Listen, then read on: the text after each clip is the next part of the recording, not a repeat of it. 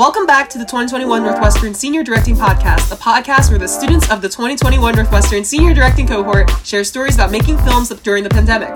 I'm your host, Ray Tang, and I'm excited to be speaking with my friends about their artistic backgrounds. Today, we're speaking with Delaney McCallum. Delaney grew up in Clemson, South Carolina. She attended Northwestern University, pursuing a Bachelor of Arts degree in Art Radio Television Film with concentrations in media, game design, comedy arts, and advanced directing. In her art, she explores how memories interact with physical form. She doesn't look back on memories with a nostalgic lens, but instead plucks them out of their original context and reconstructs them in new ways. Through this manipulation of time and the corporeal, she investigates how physical and social contexts manipulate the female form, especially her own. She has created a wide range of interactive work in animated short films, including Mother Moon, True Bad Stories, and Organic Machines. She is currently finishing her undergraduate thesis film, My Women See Ghosts, an animated documentary that explores the relationship between femininity and the supernatural. Delaney, thanks for being here! Yay! Thank you for having me. I'm excited. Yeah. Oh my god. How is how has it been? I know you're in South Carolina right now. How's that? Yes. Or North Carolina, right? South Carolina. Oh, okay. Yes, how's how's it all Carolina.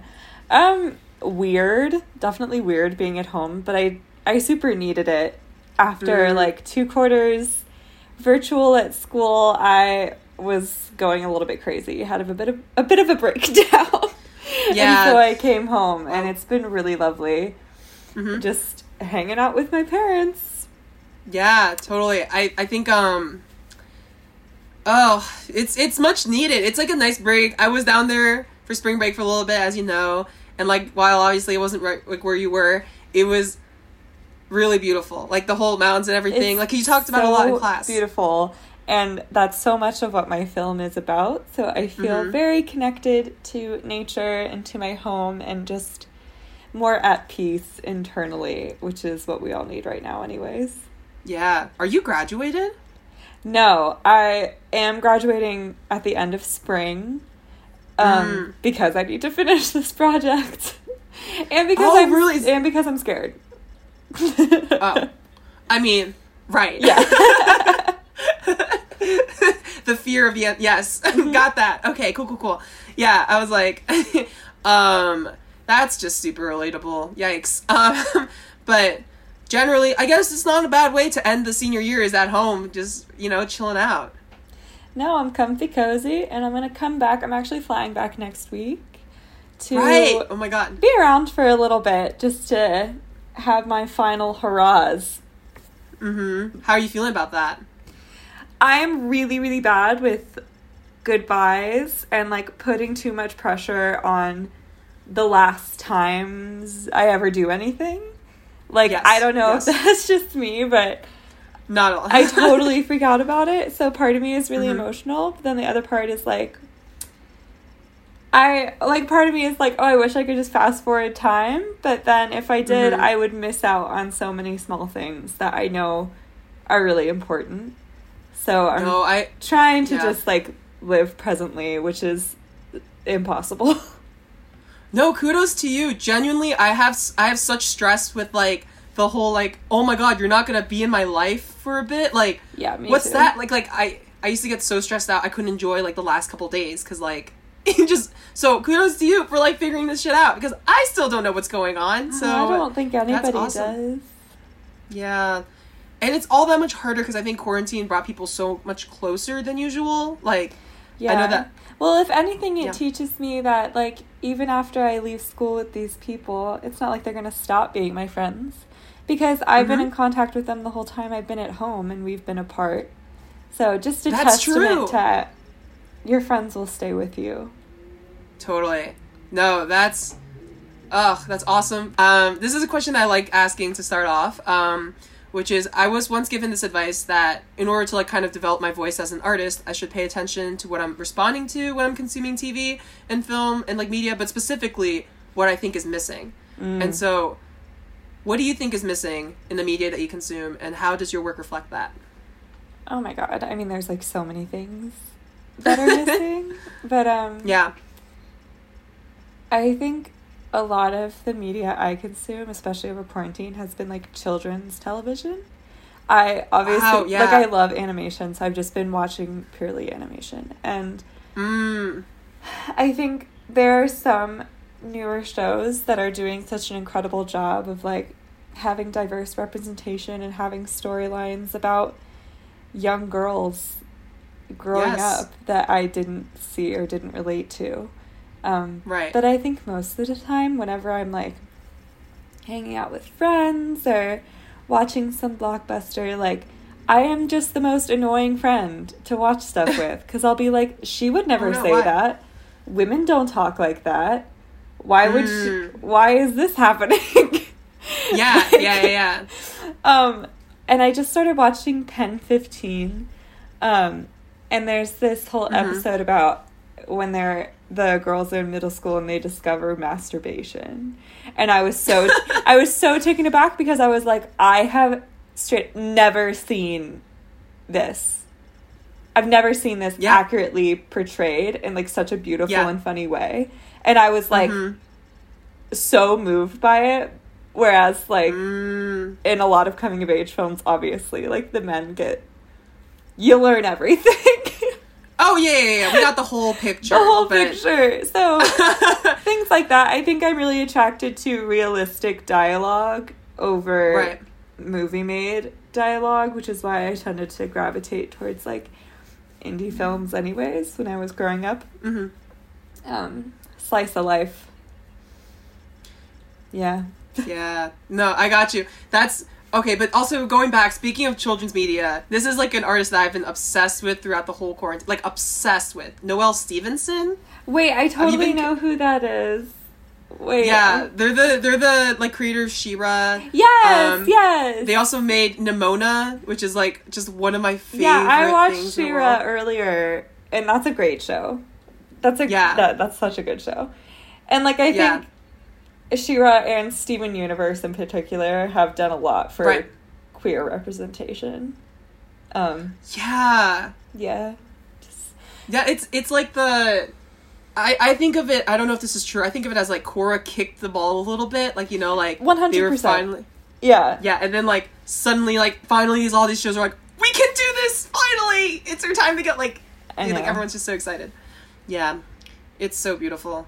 Um but awesome. Uh so what drew you to RTVF specifically? Because I know like you're like a multi hyphenate person. Oh, thank Like, you. got you work in so many mediums, you know, you're an artist, you're a, Yeah. like a digital creator, um, interactive media. So what drew you to RTVF as a discipline? And like directing specifically. when I was in high school, I did AP, AP everything, and I like was interested Mhm. in actually everything. But the only thing that Mm. actually made me happy was watching movies, and so I thought I can't major in anything Oh, wow. else because this is the only thing I'm genuinely interested in. Right, So yeah. I came into it, and I just never even considered leaving. Like I was just in love with Mm. it from the beginning. And I originally wanted to be like a writer director like a cinematographer.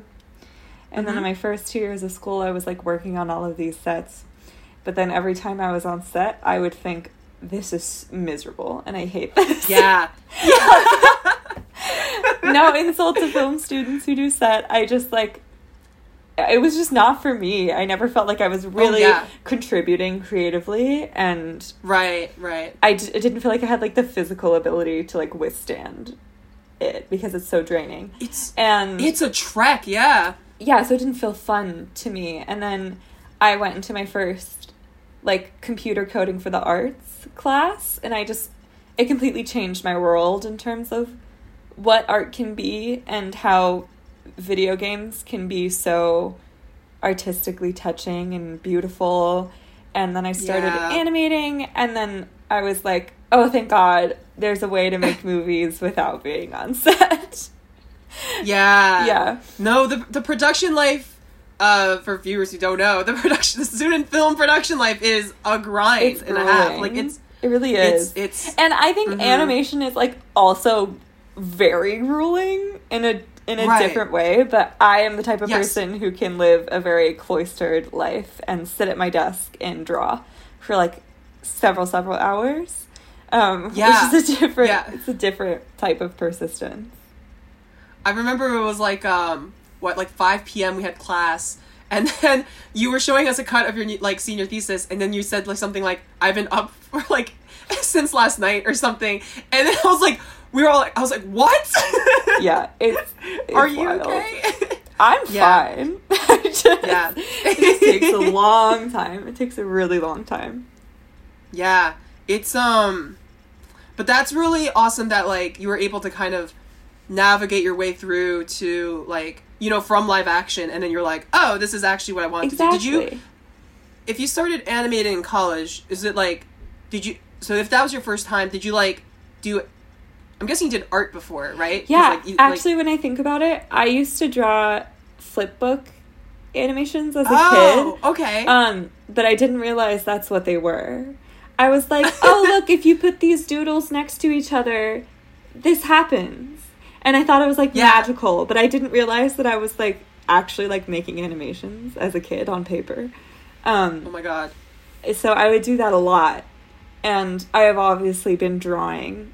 I love to draw as a kid, and I've been drawing the Mhm. whole time, but I never thought I was good at drawing because I can't draw realistically. But then I realized Mm. I'm not going to let it stop me. I had also completely Um, given up on like being a director. When I thought What do you I. I had given up on being a director when I thought I wasn't going to be doing live action work Oh um, really? because I was like, oh, I guess that life's just not for me. But then Mhm. when I saw I could pitch a project to senior directing and be a director in my own way, that was Yeah. very exciting. Yeah, totally. I mean, it's so weird to me that the animation world and the live action world are so separate sometimes. Mm. Like, yes, the mediums are different, but it's also like, at the end of the day, yeah, you can direct like an- it's like yeah, a, there's a story. all of these I- movies have directors. You yeah, know? exactly. Like, it's it's so strange to me. Yeah. Um. But did but that's also something I'm noticing from like just talking to people because like that's a unique experience at Northwestern. That it's like you're able to have that breadth of like discovering what you want to do very instead of like much getting so. locked in. And I'm I'm Yeah. so grateful for that too. Like I don't know, what like I said I'm interested in everything and Mhm. if I hadn't been like pushed to take that class, I don't know what I would be doing. Yeah. No, totally. That is um No, that's just super cool. And also I want to ask what's your future looking like for post grad? Oh my god. Um I got accepted into two graduate programs for animation. Woo! Thank you so much. I am so was present for both acceptances. Yes. they just so happen to work that way. Yeah. I'm very excited and honored because I know that they're really like top programs and they're very small. Um, right. Like, and I'm excited to have like such a small like cohort of people, but I'll have to be making that decision soon. And also, the idea Yeah. of moving to LA is literally terrifying, and I don't want to do it. Um, Yeah. But I do Oh, yeah. think animation school would be a really exciting environment for me. Yeah, I think it's just so cool to see that door open for you. I'm like so excited Thank for you. Um what is uh like let's say like 10 20 years in the future, what is like not like an end goal, I don't want to put it that way, but what is something that you would love to do? I don't really have dreams for a specific job. I I don't have dreams, period. No. I, I thought that was where it was going. No, okay, okay. I don't Great, have okay. dreams for a specific job that like guides my career path, but I do Mm-hmm. have just like the general ambition to be. I want to be working on projects that excite me and that make me Yeah. feel like I'm connecting to people, and Mhm. That can be under whatever role it is. Like it could be in a studio system or as an independent animator or maybe even starting my own independent studio, whatever that may be, or like working in mm-hmm. museums. I just know that I want to let my passion for projects guide me through my career rather than chasing like a title because I don't have how am I supposed to know what job I want right now? I have no idea. Yeah. Literally no Yeah. idea. Wow. That isn't or that's an insanely healthy way of looking at that. Yes. Yeah. That's, I'm awesome. I'm so happy for you. Hell yeah. You just- that passion. You just have to keep doing things that make you happy, and then eventually, I Yeah. think they work themselves out. Wow. Yeah, okay. I feel cuz you know like I feel like senior years where everyone's like asking like what are you doing? And it feels like you need an answer, but this is like the most solid good answer that I feel. Like that is totally what it is. Is like Mhm. you're just chasing whatever makes you happy in the moment. Um so, your senior thesis. My Women See Ghosts. Yes. Uh, what is it about? Would you mind telling us?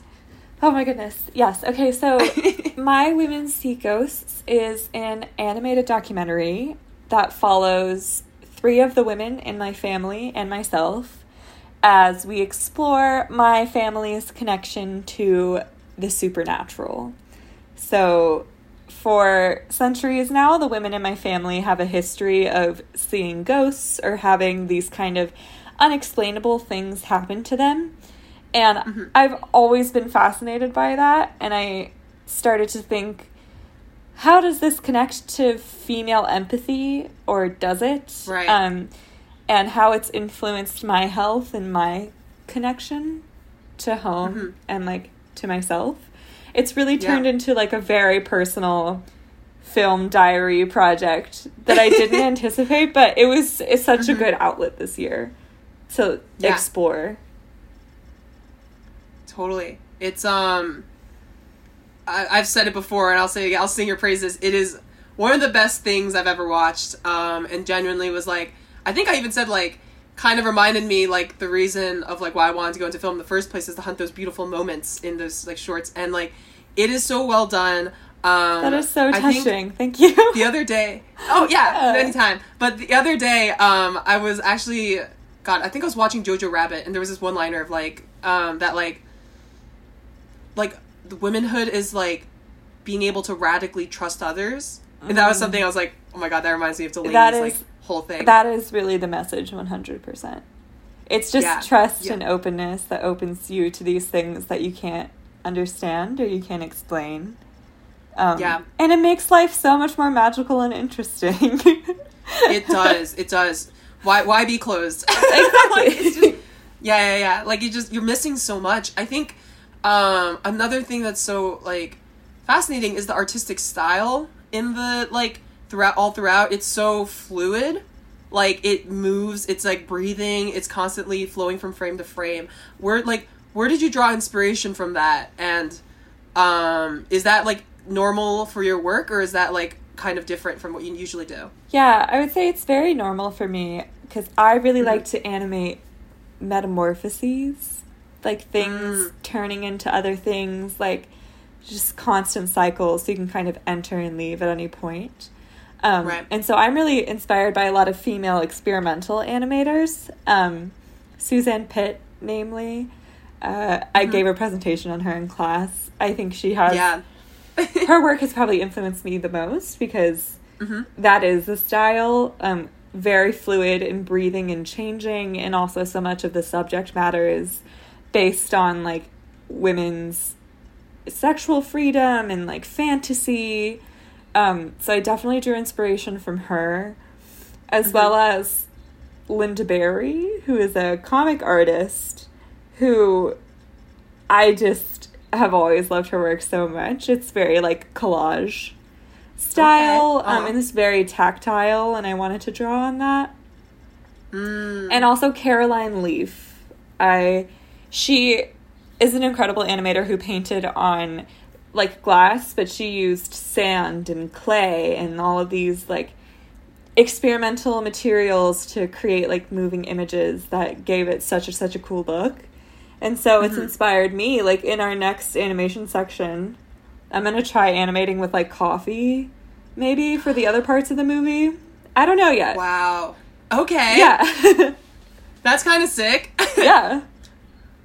But um yeah i mean it's just that willingness to explore like to experiment that's really cool. Um and i also i'm also noticing um it's just like nature is so prevalent throughout your work Mhm. and like it's just such a core it feels like it's a core part of what the short is about but also like who you are as a person. And so i was kind of curious about like would you mind like um sharing how that kind of like a connects to your film but b like how that influences a lot like of what you yeah i it's so funny because if you ask me if i'm an outdoor person the answer is like no but I can't but like yes, very much. like Mhm, mhm. I think it's because I grew up in the Blue Ridge Mountains in South Right. Carolina and North Carolina, like right on the border. And it is such Mhm. it is so connected to the history of the area and the culture. It's completely entangled into one another. So, and that's kind Yeah. of where I escaped to when I was growing up because there are often times where I felt like I really didn't fit in. And now that I've grown Mhm. up, I really appreciate the beauty of my home area, I think Yeah. more. Um, Yeah. yeah, so I have this thing, me and my grandma. My grandma, I'm very connected to. She's a big part of the movie. She's a very Mhm. spiritual, incredible woman. She talks Total- yeah. in like So fun. wisdom, basically. yes. but- so she taught me when I was a kid, like if I'm ever upset, if I'm like panicking, just like touch a tree. And then you touch that tree, you're touching something that's in the ground and connected to the earth and wind can sway that tree, but you're not going to move anywhere because wind doesn't move the tree. Um and and that's that was it for me. Like I've I touch trees all the time when Wow. I'm upset and I don't know, I think there's just so much to learn yeah. from from from nature. And That's yeah. that. That's beautiful. Like, It is um, beautiful. but also speaking of your grandma, um, because family is like such a big like it's the like thorough line throughout the whole through line through the Mhm. whole short, and also it's interesting because you're working with your own family members. Yeah. and then I know also like um you're also working with yourself in a weird way because you you like in like you were not even part of the narrative until like Yeah. a little bit later in the development process could you kind of speak to your relationship with the subjects like including Yes. i guess your relationship with yourself at some point and like how that evolved throughout the short Well, I love that because it makes me more invested in the project, and I am usually Mm-hmm. I create things that are very personal, but at the same Mm. time, it's it's a different kind of labor to work on it because it's Yeah. like actual just like academic labor, but also very emotional for me to edit and go through Yeah. and judge myself and judge Mhm. you know my family um but basically it's my grandmother my mother and my sister and i Mhm. consider myself very close to all of them all the women in my family um Mhm. my grandmother is 83 and she's amazing as i said Yeah. um Mhm. and she comes from a very spiritual place and my mom is a clinical psychologist but they share a lot of the same beliefs about these sort of occurrences so hearing those tif- different Right. viewpoints is really really fascinating and my sister who's so much closer to my age we share a different viewpoint on this as well because we were you know raised as such like strong feminists and you know just being the, in the age where we are is really Yeah. Because we've both in, been in such intense periods of like transition um, and found a lot of like peace in these things. At risk Yeah, of yeah, being yeah. too general. And these things no but like you're you're the part of the same generation and it just makes it so much more relatable. Um yeah it's it's really difficult process. How are you able to kind of create that distance between literally yourself and your work and then you know you as a human and an editor and a creator Yeah, I I start with the audio first because I'm like, okay, turn off your brain. It's not you talking, it's just you need to make sure that the story is making sense. So Right. I just wanted to get that out of the way first. And then mm. I don't watch that section very much that has my face in it. yeah And I also, when I was like recording the audio, I did a free journal think of like what I wanted to say. So then I had Right. it written down so that by the time I Mhm. said it, I had like said it many times. Um, but it's still hard. It's it's a Yeah. big part of why I procrastinate working on it sometimes, I think. yeah it's it's hard to like shut like as much as you know like yeah we gotta work it's like so hard because it's, it's you It's, it's like, like like you gotta shut off that self hating voice sometimes and be like, okay, I need to turn this in. So wow. The class deadlines are helping you work on self-image. How about that, How about um but yeah that is um man it is so brazenly intimate that like you know i'm like forever in awe because it's just like you put so much of yourself in there. Um but yeah I don't know where I was. I was Yeah. gonna segue somewhere, but I have no idea. Uh, but anyways, what were some challenges that you encountered like while making this process? Yeah, well, obviously, we filmed it all during COVID, and my Mhm. grandmother was a nun we didn't see uh, like actually clo- cloistered. Uh, so we, I hadn't seen her in months and months and months. She didn't leave her house to do Wow. anything because she has Oh, okay. underlying conditions. She's older, you know. Mhm, mhm. Um, so the only time I had been able to see her was like twice, like t- yelling at her from the sidewalk. So Right. to film her interview in her apartment, we had to like obviously make sure we were healthy and wear masks. And I was stood so far away and just zoomed in the camera as much as possible. So the shot of her Yeah. sitting is actually like Oh, ultra really? zoomed in. Yeah, because I couldn't get close to her. Oh god, I, I guess I never thought about that. Yeah, and she's hard of hearing, so I have to like yell the interview questions at her. Right? Um, yeah, yeah, yeah. But so that was really difficult because also I just Mhm. want to hug her afterwards. Like I, you know, I just want to tell her she did amazing. And Yeah. so that Wow. was that was really hard in interviewing them all in different Mhm. locations. But other than that, since it's animated, I've been incredibly lucky in terms of like COVID restrictions. That hasn't Yeah. changed very much because it's all animated at home anyway. So that's been lucky. And then the other difficulties were just emotional difficulties, like I said. Yeah, yeah. Yeah. Which is I mean, again, so amazing that you're able to get like through that. Um, and we're about to run out of time, so I did want to ask the final question, Yes. which is what do you hope audiences take away from your film? Mm. I hope that after watching it, even if I'm very embarrassed to show myself, that people can appreciate how intimate and honest it is, and that can maybe inspire them to explore this topic in a similar way. I'm not saying you Mhm. have to like believe in ghosts after watching this, but a lot of the message is just about being open with your feelings in your heart and being at peace when you're in times of transition can sort of open you to things that maybe you didn't expect and connect you to the earth in new ways. Um, sounds very woo woo and very hippie, but it's it's worth thinking about and appreciating in the people around you. God. Yeah, I mean, just the love and empathy that is in your piece, I think it's going to resonate with audiences um, at the senior directing premiere, which I keep plugging at the end of these episodes, but you know, maybe it'll work. But yeah, thank you so much for your time, Delaney. I really appreciate it. Thank you. I had such a fun time. I can't wait for the premiere. This podcast is hosted, produced, and directed by Ray Tang, graphics by Delaney Callum. Um, the music we're using is Chicago by Joe Miguel, which is royalty free media. And the series is edited by Ray Tang, Jerry Lee, and Suman Yoon. Thanks so much for watching. See you next time.